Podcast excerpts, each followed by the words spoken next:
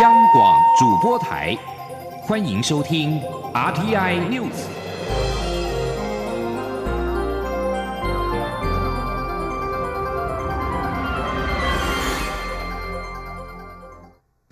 各位好，我是张旭华，欢迎收听这节央广主播台提供给您的 RTI News。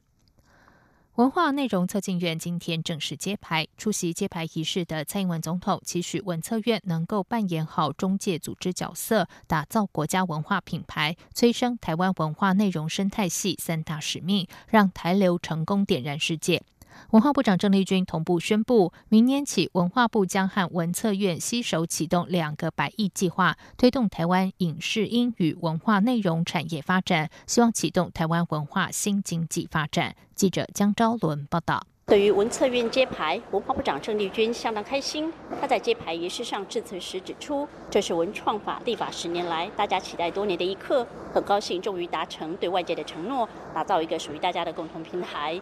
郑丽君指出，根据最新二零一八年文创产业统计，台湾文化产业的从业人数已经达到超过台湾人口百分之一的二十六万人，产值也从二零一六年的新台币八千两百亿成长达到近八千八百亿，创下历史新高。但他相信，这只是新一波文化台流正在崛起的起点。郑丽君感谢总统蔡英文与行政院长杜增昌的支持，让文化预算年年成长。文策院未来也会持续陪伴创作者，开发更多连接在地文化的原生故事，加速科技应用，建立文化金融体系，并协助业者拓展国际市场，打造台湾的文化国家品牌。郑丽君也宣布，文策院成立后，文化部和文策院将携手启动两个新的五年计划和两个百亿计划。一是影视局会从明年开始新的五年中程计划，预计投入一百亿预算，推动台湾影视音产业发展。文策院目前也已经编列国发接近一百亿的投资额度，要进场点火，带动民间投资，让投资台湾文化成为最前瞻、最具未来性的一门好生意。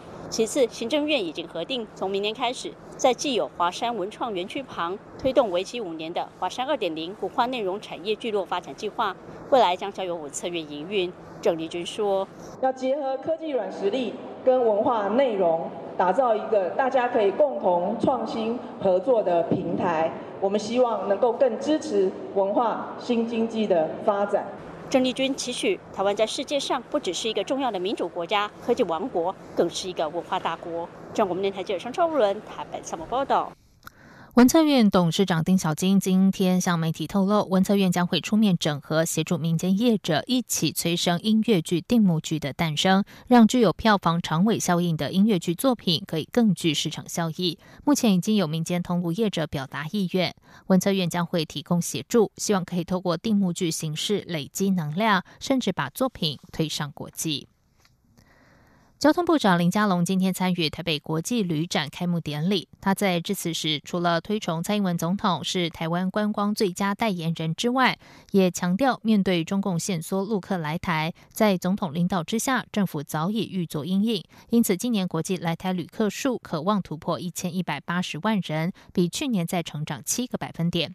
林佳龙并重提他准备射出的观光三支箭，包括升格观光局为观光署，召开全国观光会议，并提出二零三零观光政策白皮书，并进一步向坐在台下的蔡英文总统喊话，希望获得总统的背书。对此，蔡总统也在随后公开回应林佳龙：“你有总统的支持。”记者吴丽君报道。蔡英文总统八号在交通部长林佳龙陪同下，首度出席台北国际旅展开幕典礼。林佳龙上台致辞时，特别向总统喊话，希望获得总统亲自背书，支持他曾经在八月底提出的振兴台湾观光的三支箭。林佳龙说：“我们现在在推动三件事情，这个都是需要蔡总统全力的指导跟支持。”那么也就是我讲的三支箭，第一支箭就是我们希望能够把交通部的观光局改制升格为观光署，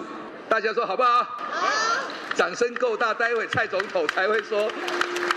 就拍板了哈。第二支箭，也就是我们将召开全国观光会议，我们会提出第三支箭，二零三零台湾观光的政策白皮书。作为大家未来共同努力的目标。随后，总统也在上台致辞时公开回应林佳龙：“你有总统的支持。”我们林佳龙部长提出了三支箭，我觉得这都是非常好的规划。那嘉龙部长很客气要我背书，那我跟嘉龙部长讲，你有总统的支持，我们一定会支持我们嘉龙部长对台湾未来观光产业的规划。总统也感谢观光界和政府共同努力，尽管这几年面对许多外来的挑战，依然不断提升台湾的观光水准，也拼出非常好的成绩。除了去年来台旅客首度突破一千一百万人次，创下历史新高，旅客来源也越来越多元，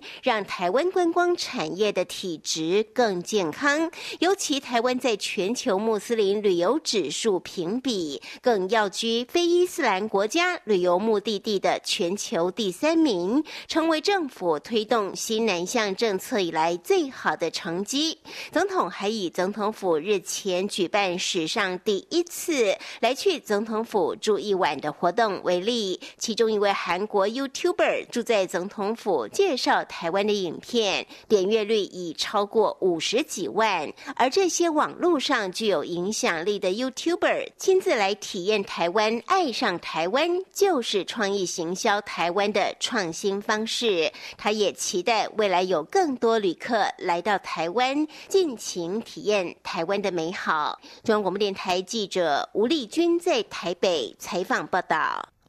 联合国贸易和发展会议五号公布一项关于美国与中国贸易战的报告，显示，台湾今年上半年对美国出口年增四十二亿美元，是美中贸易战最大受益者。财政部今天公布最新进出口贸易统计，累计今年前十月，台湾对美国出口增加五十七亿多美元，增幅达到百分之十七点七。预估今年对美出口创新高。不过整体市场来看，台湾全年出口恐怕仍然是负成长。记者陈林信宏报道。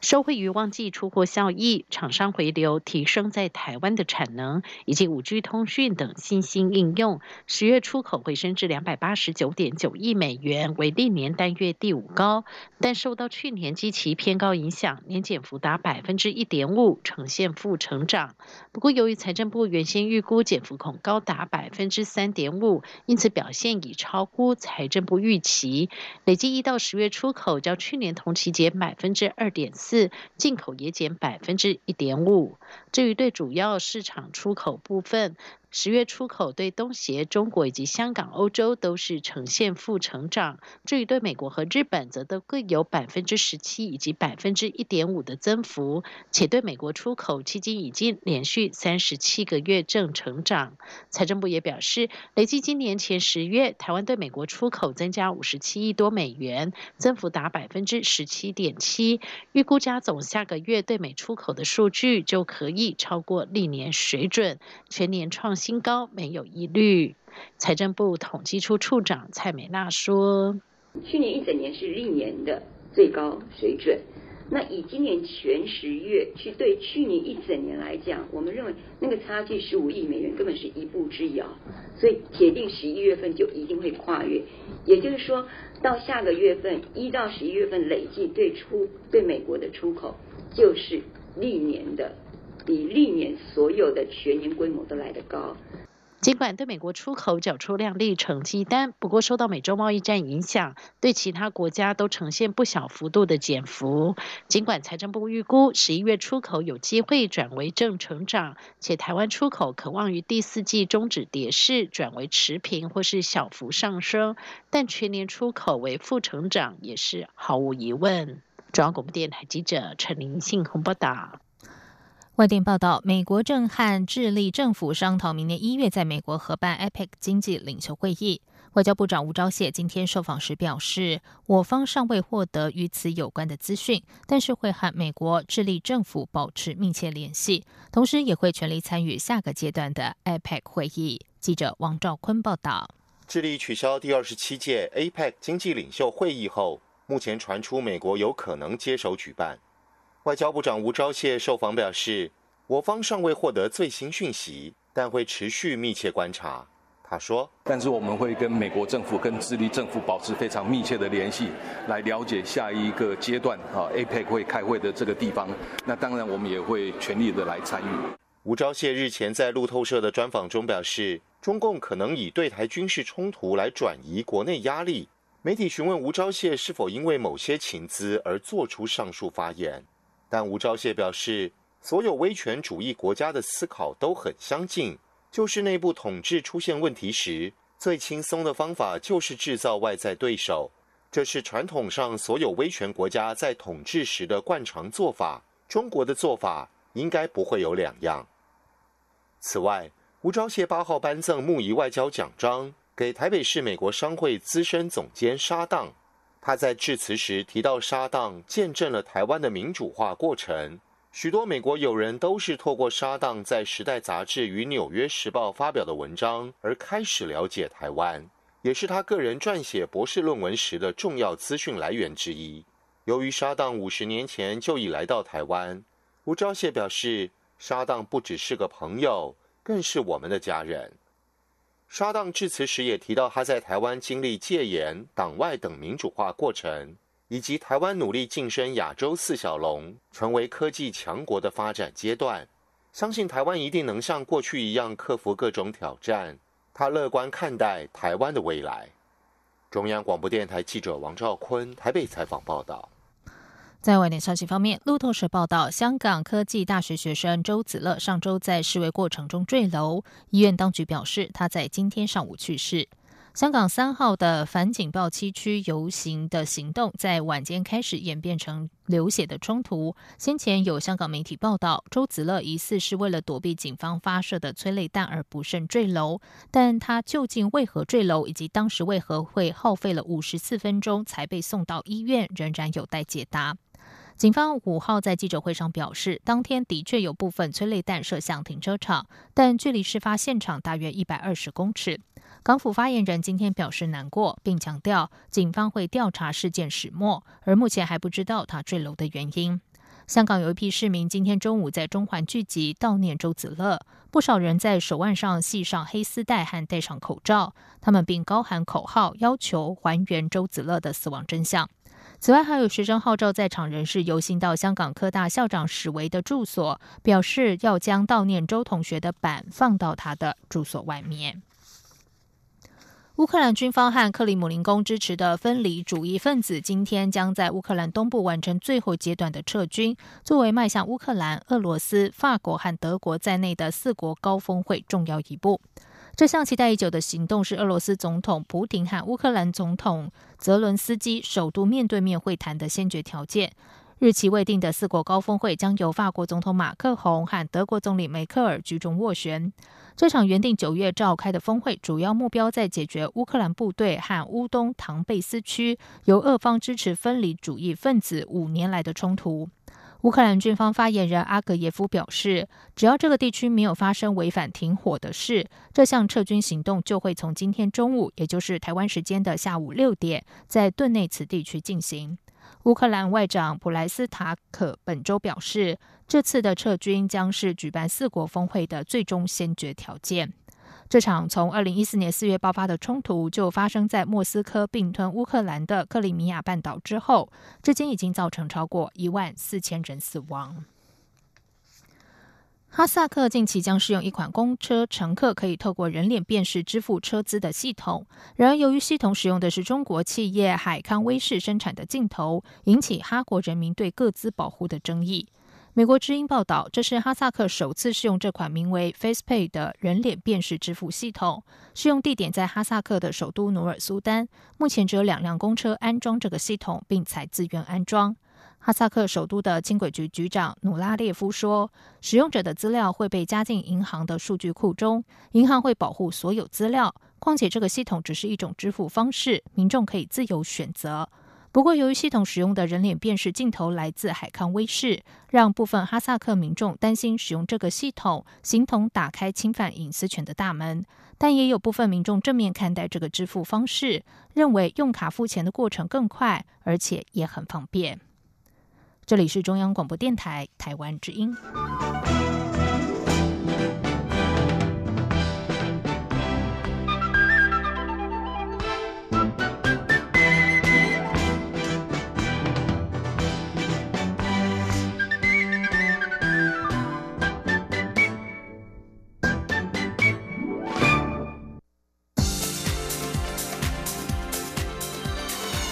这里是中央广播电台台湾之音，欢迎继续收听新闻。时间是十九点十五分，欢迎继续收听新闻。中央选举委员会今天发布选举公告，第十届立法委员选举将于明年的一月十一号和第十五届总统、副总统选举同日举行投票。立委参选登记期间是今年的十一月十八号到十一月二十二号。中选会副主委陈朝建今天上午张贴这份选举公告。大选投票时间是一月十一号上午八点到下午四点，内容还包括立委选区所辖行政区域范围、应选名额以及竞选经费最高金额等事项。中选会指出，本次立委选举候选人领表期间从十一月十四号到二十二号，登申请登记的期间是十一月十八号到十一月二十二号。国民党总统参选人高雄市长韩国瑜昨天提出新的劳工支票，表示如果他当选总统，将在两年内把劳保基金增加新台币一千亿元，同时让无薪假劳工领到六成薪资。对此，蔡英文总统今天出席二零一九台北国际旅展后受访表示，政府明年就会挹注劳保基金两百亿元，同时他也呼吁开支票的人要注意裁员筹措的问题。记者吴丽君报道。针对韩国瑜七号提出新的劳工政策，总统八号回应指出，开支票的人要注意裁员筹措的问题，并指出他执政以来一直致力改善劳工的权益，基本工资也已连续四度调升，就是为了提升劳工权益。此外，政府也实施减税，增加劳工朋友的可支配所得，明年更将挹注劳保基金两百亿元。总统说说。我们从明年开始会以一年两百亿哦，挹注这个基金来强化基金的财务。那基金的财务其实确实是一个需要比较大的一个工程来处理，所以我们会持续的检讨。那主张要把钱用出去的人就要注意这个裁员怎么筹措的问题了。所以我们在做很多的财务工程的时候，我们都会注意到这个裁员筹措的问题。而针对韩国瑜购买豪宅的各资外泄问题，有国民党立委指控国家机器介入，不过也有外界批评韩国瑜自己没有把事情说清楚。对此，总统也表示，既然社会有质疑，身为总统参选人就应该把事情说清楚。但指控国家机器介入，必须有证据，包括哪些各资外泄，什么机关有嫌疑，不能一句国家。机器就把所有人打死。尤其过去韩国瑜也曾数度指控有国家机器介入，但最后都不了了之。因此，总统希望这样的发言必须要谨慎。针对总统在内湖所持房产的问题，总统也强调，此事在上次总统大选时，国民党就已吵过一次，当时也已厘清了，就是重提是没有意义的事。此外，针对美国智库提及中国制造很多假消息来影响台湾的二零二零大选，总统也呼吁选民在大选最后阶段要特别注意许多假消息、假讯息以及变造甚至伪造的资讯，并强调台湾的民主选举不能输给这些假讯息。中央广播电台记者吴丽君在台北采访报道。国民党总统参选人韩国瑜遭曝购买南港豪宅一事持续延烧。民进党立委林俊宪指，韩国瑜当年找政治人物施压台肥借款给他。对此，韩国瑜今天表示，林俊宪应该直接点名，不要一味抹黑。而对于蔡总统呼吁他要说清楚哪些个资遭到外泄，韩国瑜则是以遭小偷来比喻，强调自己遭小偷去报案，怎么会要他自己找出小偷是谁？记者刘品希报道。国民党总统参选人韩国瑜遭曝早年购买台北南港要价新台币七千两百万的豪宅，韩国瑜七号已经出面澄清，强调由于负担不起贷款，因此便认赔抛售。民进党立委林俊宪七号进一步爆料，指韩国瑜曾在二零一四年十一月向台飞借款两成房贷遭拒，之后便找政治人物施压，台飞最后同意借款一千四百万。林俊宪八号在爆料，指韩国瑜找两位明代施压，这两人也是韩国瑜的好朋友。对此，韩国瑜八号下午受访时表示，林俊宪第一天的态度磨刀霍霍，第二天就开始软了。他当年已经离开立法院十几年，又长期没有工作，哪有能力去关说？他呼吁林俊宪直接点名是哪个政治人物去施压，不要选举到了就一味抹黑，非常无聊。对于韩国瑜指这件事有国家机器介入，蔡英文总统八号表示，韩国瑜必须有证据，包括说明哪些各资外泄，什么机关有嫌疑，不能一句国家机器就把所有人打死。对此，韩国瑜说，只有台肥公司跟国税局有相关资料。蔡总统身为总统，可以马上立案调查。他并以遭小偷为例，强调自己家里遭小偷，去警局报案，怎么会反教他自己把小偷找出来？这逻辑完全不通。他说：“只有两个单位有这个资料，第一台肥公司，第二是国税局。身为总统，马上立案调查就好了嘛？有没有官员泄露资料？就好像我招的小偷。”你现在跟我说，我到警察局，你叫我把小偷找出来，我有什么办法？所有的机器、所有的资源，全部在蔡英文总统手上，跟民进党手上，你怎么会提出这么荒谬的问题呢？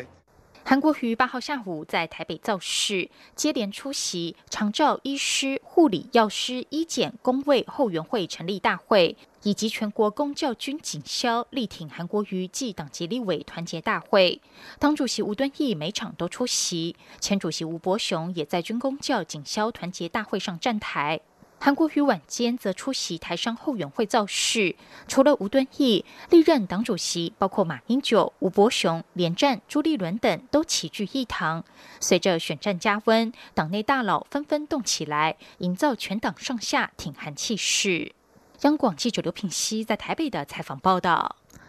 继续来关心的是，瑞银集团和资诚联合会计师事务所今天全球同步发布了亿万美元达新台币三百亿身价以上的最新富豪调查报告。在台湾的部分，今年新增十一位，达到四十位，在全球两千一百零一位中占比百分之一点九，比例比去年增长。至于这些新台币三百亿以上身价的富豪，有三十九位是男性，并且有一位女性入榜，平均年龄是六十九岁，高于全球平均的六十四岁。记者陈林信宏报道。根据瑞银集团和资诚联合会计师事务所的调查报告，全球拥有亿万美元、三百亿新台币身价以上的富豪，去年较前一年大幅减少五十七人。至于财富总值，在历经过去五年的成长之后，于二零一八年减少三千八百八十亿美元，达到八点五兆美元，约新台币两百五十五兆。根据瑞银和资诚的分析，亿万富豪的总资产和人数在去年减少，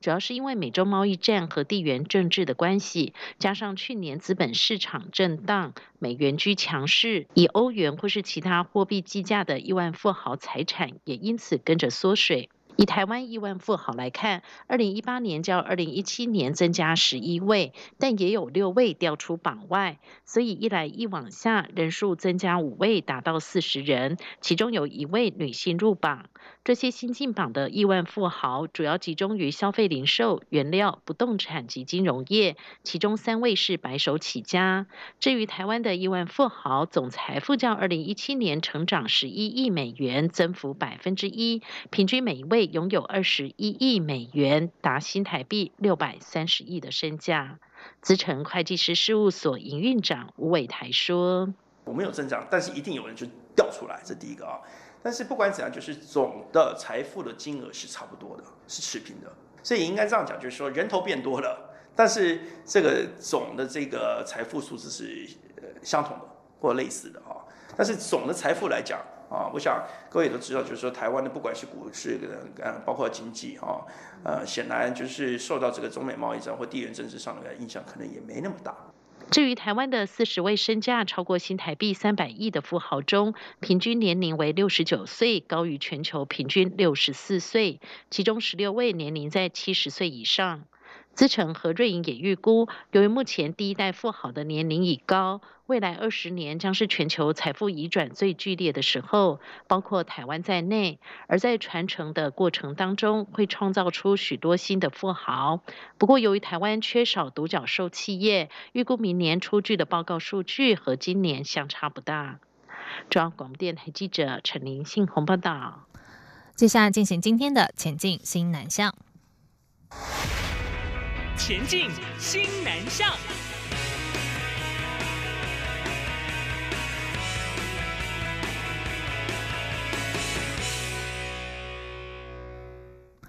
国立成功大学日前举办首届新南向国际新创竞赛，邀请五所东南亚国家的大学学生参加，和成大五个新创团队交流切磋。成大研究总中心表示，东南亚国家的创业风气没有台湾盛行，借由这次比赛，能够让这群学生的研发创意有机会透过成大的研发能量得以实践，甚至共同成为新创团队伙伴。记者陈国伟报道。成大举办第一届西南向国际新创竞赛，邀请泰国马西豆大学、孔金大学、马来西亚马来亚大学、国家大学以及越南胡志明医药大学等五校六个团队来台参赛，介绍新创构想。胡志明医药大学学生团队针对治疗新生儿马蹄内翻足，提出以克制化 3D 列印取代现行粘性胶布及石膏固定法，提供更方便且透气效果更佳的矫正器。马西豆大学团队则构思为过动儿建立一个网站平台，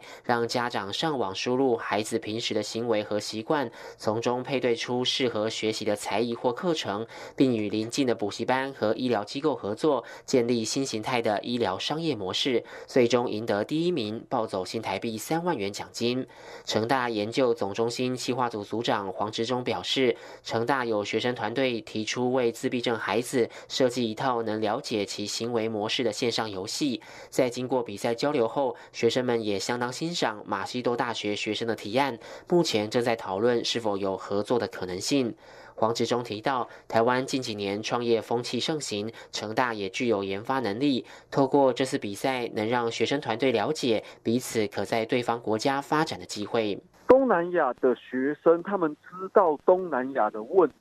台湾不知道；东南亚的学生知道怎么样有可能在东南亚赚钱，台湾不知道。所以，我们透过这个交流，就是让成大的力量可以延伸到这些东南亚国家。然后帮助这些东南亚国家，就是我们成大学生成为这些东南亚创新团队的伙伴，然后一起在他们的国家创业。我们认为这样子比这些学生在台湾创业可能容易。黄杰忠说：“希望这项竞赛未来能在不同的参赛国学校轮流举办，并扩大规模，邀请更多新创团队参与。”中央广播电台记者陈国伟台北采访报道。由台湾数位外交协会和越南民间组织共同催生的台湾 Corner，明年将在越南创立第一个公民外交咖啡馆。不仅提供手摇饮、学繁体中文，并提供留学咨询，给越南年轻人正确的台湾资讯，也期盼能够借此奠定公民外交基础。民进党立委余婉如说：“希望台湾 Corner 能够成为台越民间外交的新据点。”台湾 Diary 创办人杜海勇说：“他是来台湾留学的越南人，但越南大众对台湾的印象多是以工工作或贫穷女性出嫁的地方，甚至有部分越南学生来台留学有被中介索取高额费用。于是他创立社群平台，介绍台湾文化和正确的留学资讯。今年八月，他遇到台湾数位外交协会理事长郭家佑，两人有共同想法，就承租地点，筹划营运台湾 Corner。”国家又表示，目前正在募资平台集资，预计明年会正式的开办营运。受到美洲贸易纷争和中国大陆投资环境改变的影响，经济部积极协助台商回台或转移到新南向投资。本周更是筹组了缅甸考察团，带领十九家国内厂商到缅甸评估投资可能性和商机。经济部投资业务处今天表示，经济部筹组的二零一九年缅甸投资考察团，三号到八号赴缅甸仰光和周边地区参访，包括十九家厂商和当地台商参与，产业遍及纺织和体育用品、医疗器材、电脑电周边，还有金属材料加工、广播电视等等。官员表示，受美中贸易战影响，前来咨询缅甸投资状况的业者有变多。因为缅甸人力和土地成本相较越南和泰国低廉，多受劳力密集型产业的青睐。以上新闻由张旭华编辑播报，这里是中央广播电台台湾之音。